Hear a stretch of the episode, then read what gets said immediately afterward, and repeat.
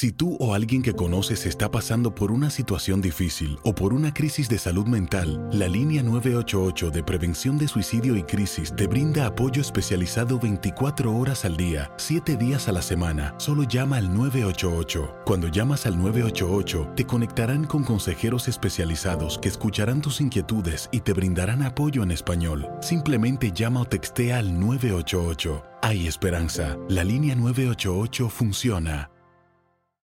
En Ford creemos que ya sea que estés bajo el foco de atención o bajo tu propio techo, que tengas 90 minutos o 9 horas, que estés empezando cambios o un largo viaje, fortaleza es hacer todo, como si el mundo entero te estuviera mirando.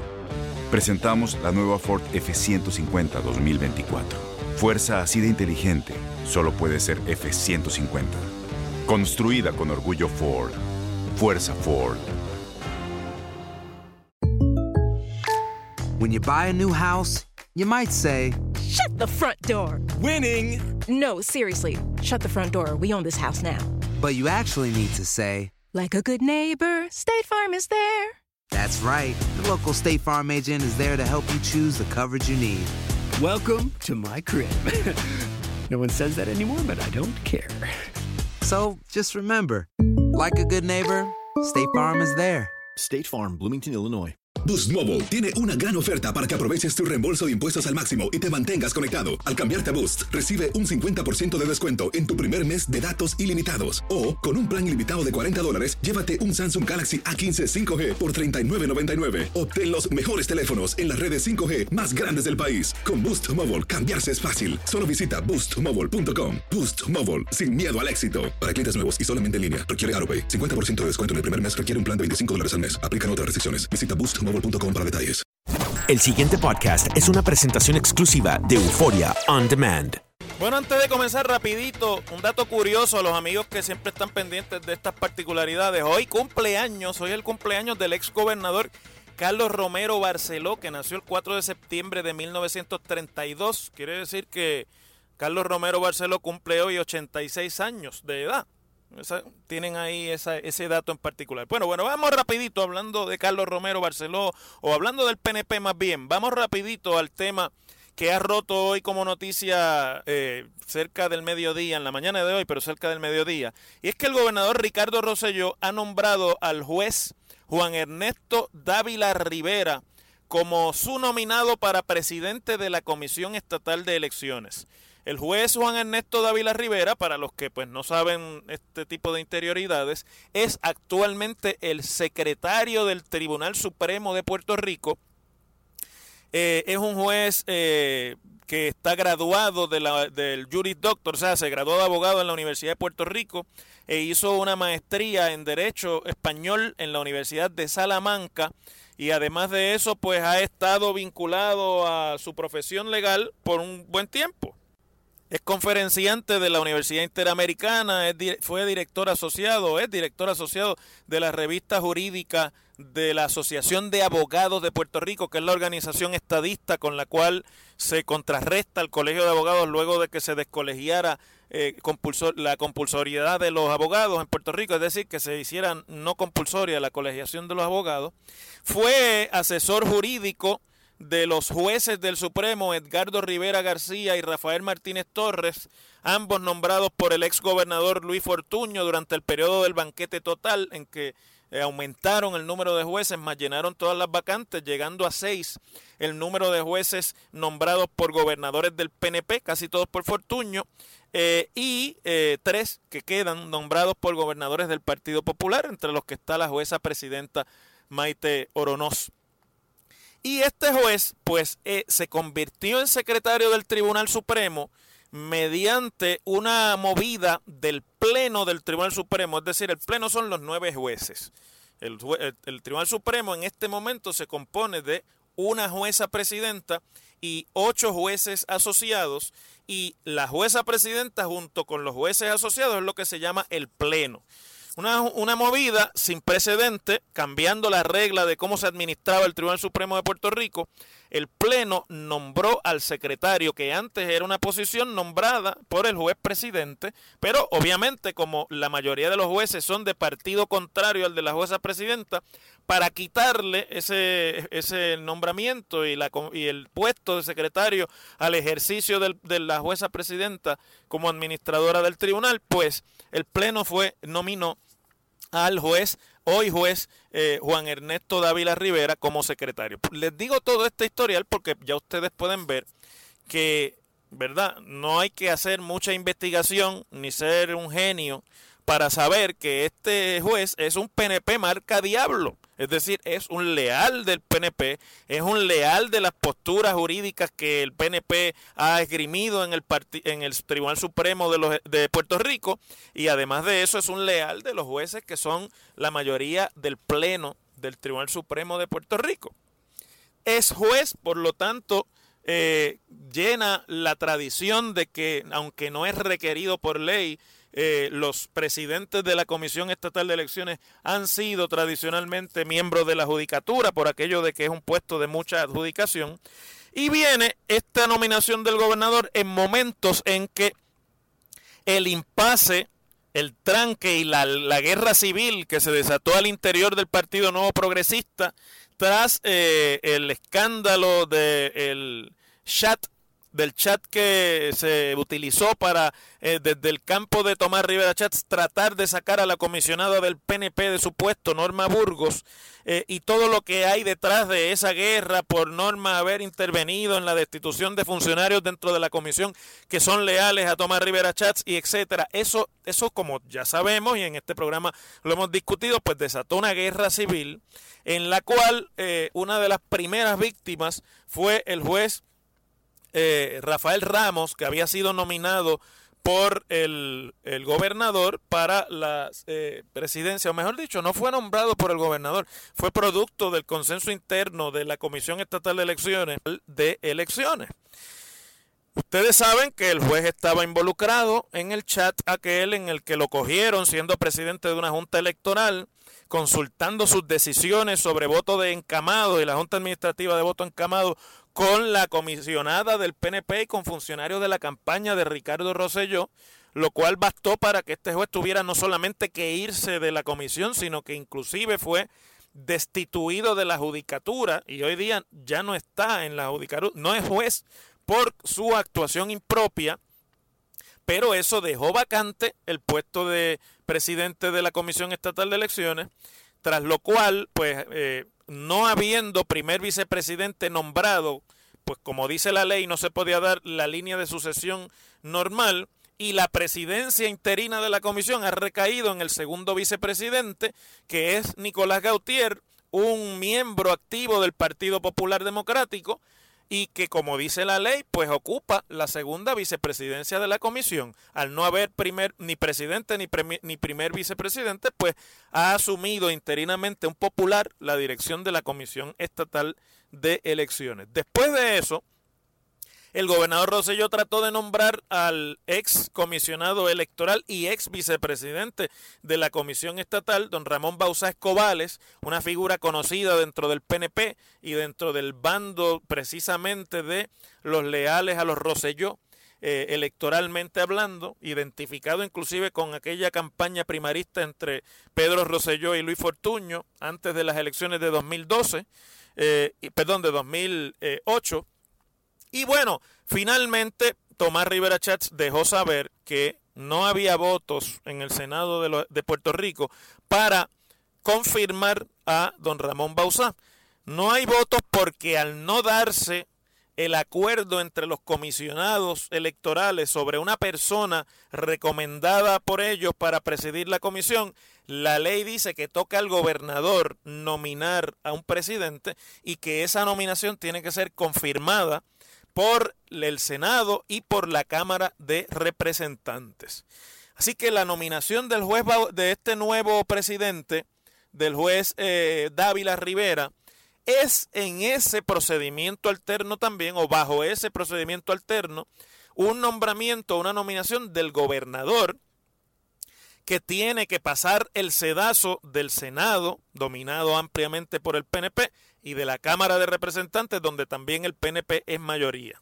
Aquí queda por verse, y yo no he podido llegar a ese detalle en mi indagación una vez se produjo esta mañana cerca de las 10 la nominación de, eh, el juez Dávila, en qué bando está el juez Juan Ernesto Dávila. Si es de los leales a Tony o si es de los leales a Norma, uno interpretaría que si es un nominado del gobernador, que cuya funcionaria de confianza es Norma Burgos, pues puede estar por ahí, pero también puede ser un nominado de compromiso.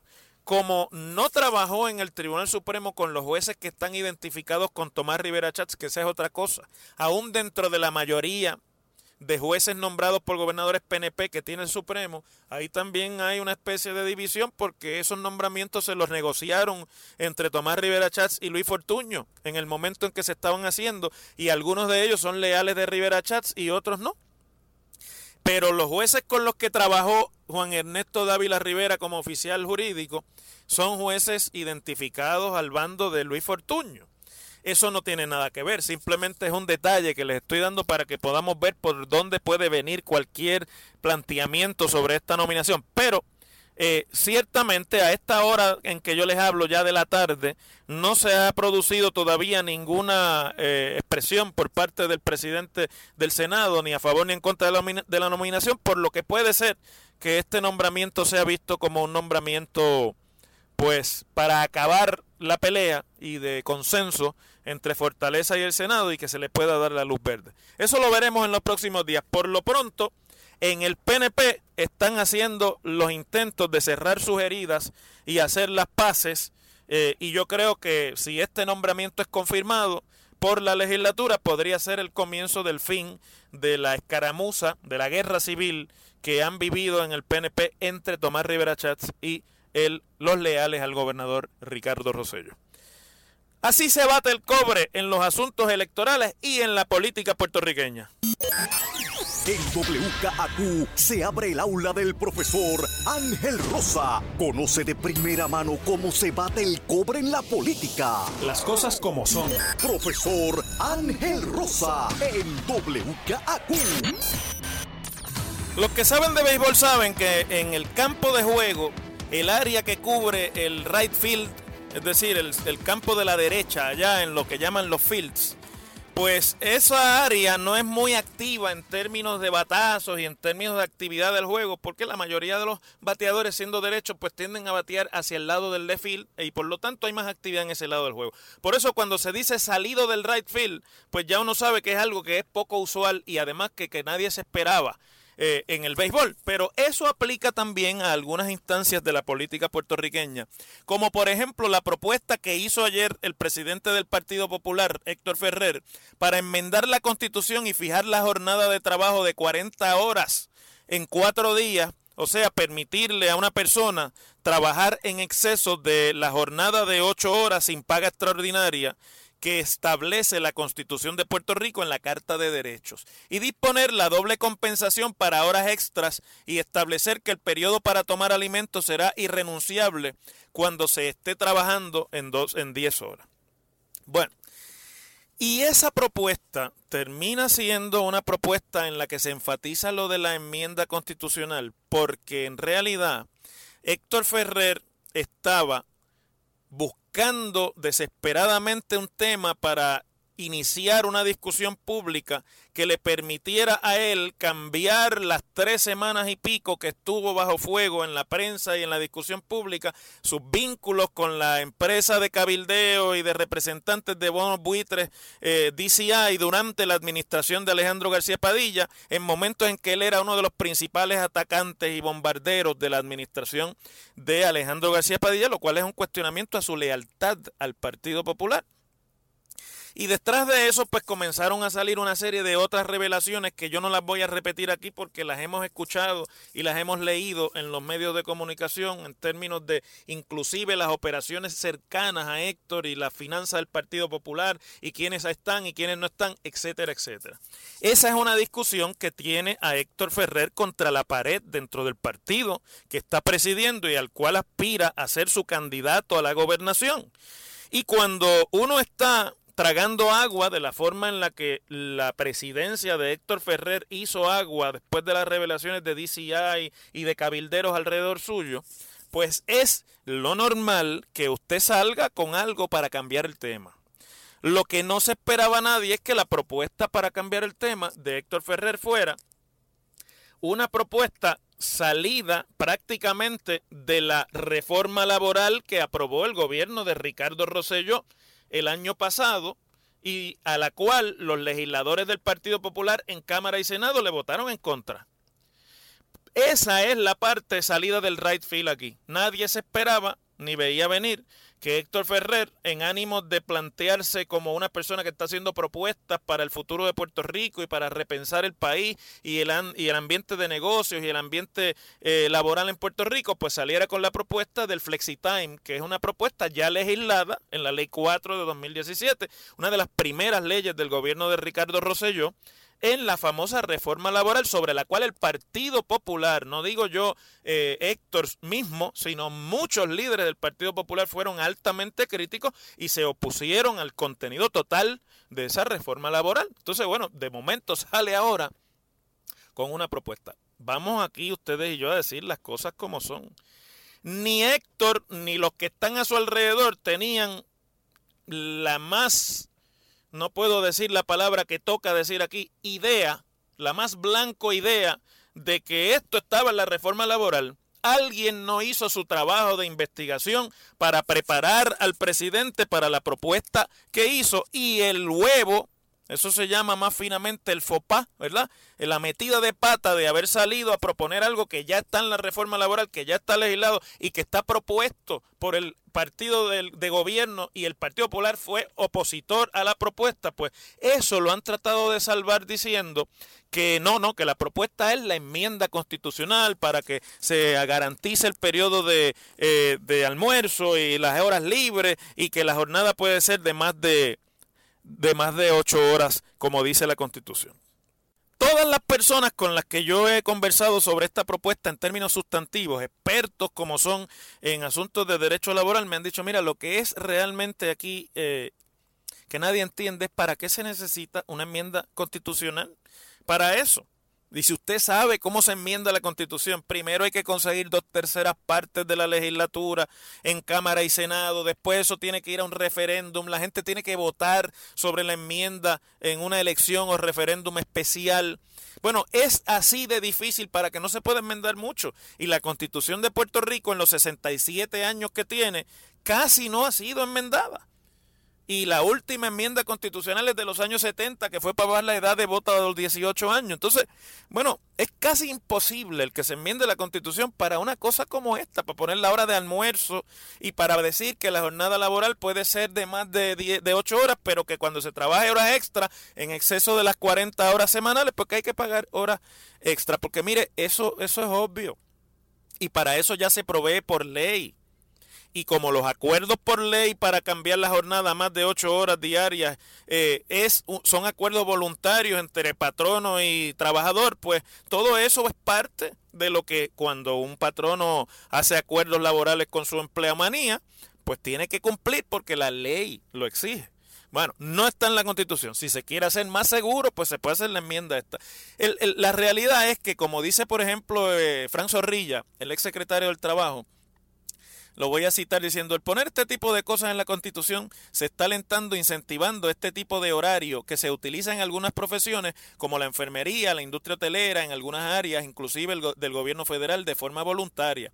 Pero al ponerlo en la Constitución, dice Frank, se está alentando esa conducta se obliga a unas personas a tener ese horario cuando realmente no es lo más beneficioso. Dice Fran Zorrilla, que fue secretario del trabajo bajo el gobierno de Sila Calderón y que es popular. El abogado también laboral Rolando Emanuel, y que ustedes lo conocen aquí en este programa, hemos hablado de él porque es uno de los expertos en el tema de la ley promesa, dice al nuevo día hoy, es que la constitución no está para aplicar en caso a caso. ¿Por qué a ti y a mí no? El issue que inmediatamente salta a la vista es la voluntariedad. Y dice, el patrono se podría ver con la facultad de obligar a sus empleados, algo que no sería para su beneficio, sino en contra de su salud mental y física. Así que el asunto de la voluntariedad es vital para pensar si eso es conveniente en Puerto Rico. Rolando dice, ¿para qué tú vas a poner eso en la Constitución? No. Bueno, la realidad es que como la propuesta fue sacada del right y no se le dio ni análisis ni pensamiento, sino que es una búsqueda desesperada de un tema para cambiar otro tema, pues ahora se ha desatado dentro del Partido Popular toda una discusión sobre de dónde demonios esto salió y cuál es la deseabilidad de que esto sea propuesto por el Partido Popular, porque Héctor dice que él lo quiere proponer en la asamblea que van a llevar a cabo en diciembre eh, y que él, pues esa es una de sus propuestas para demostrar que él puede ser presidente y candidato a la gobernación, que todo el mundo sabe que es lo que quiere.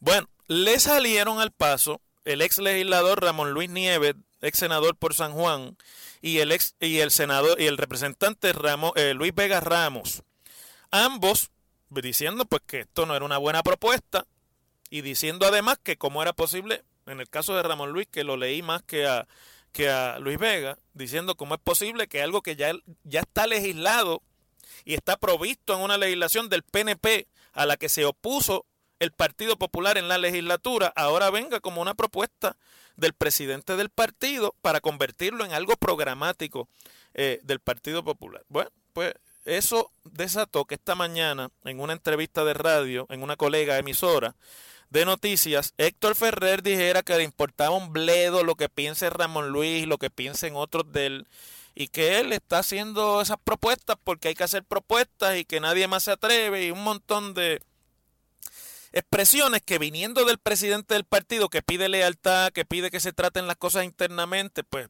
son un poco pesadas, ¿no?